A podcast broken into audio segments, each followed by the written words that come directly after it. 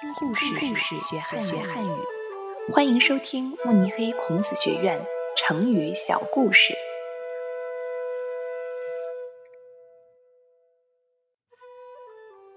后生可畏，出自《论语·子罕》，改编者赵燕。春秋时期，孔子周游列国时。碰到一个特别的小孩。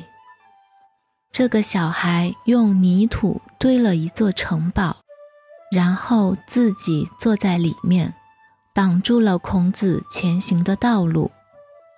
孔子问小孩：“你坐在城堡里，为什么不给车马让路呢？”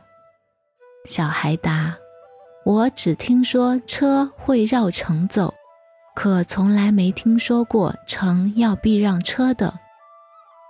孔子惊讶不已，赞叹道：“你这么小，懂得的事情真多。”小孩却回答：“我听说鱼出生三天就会游泳，兔子出生三天就能跑，马出生三天就能跟着母马走，这些都是自然规律。”和年纪大小有什么关系呢？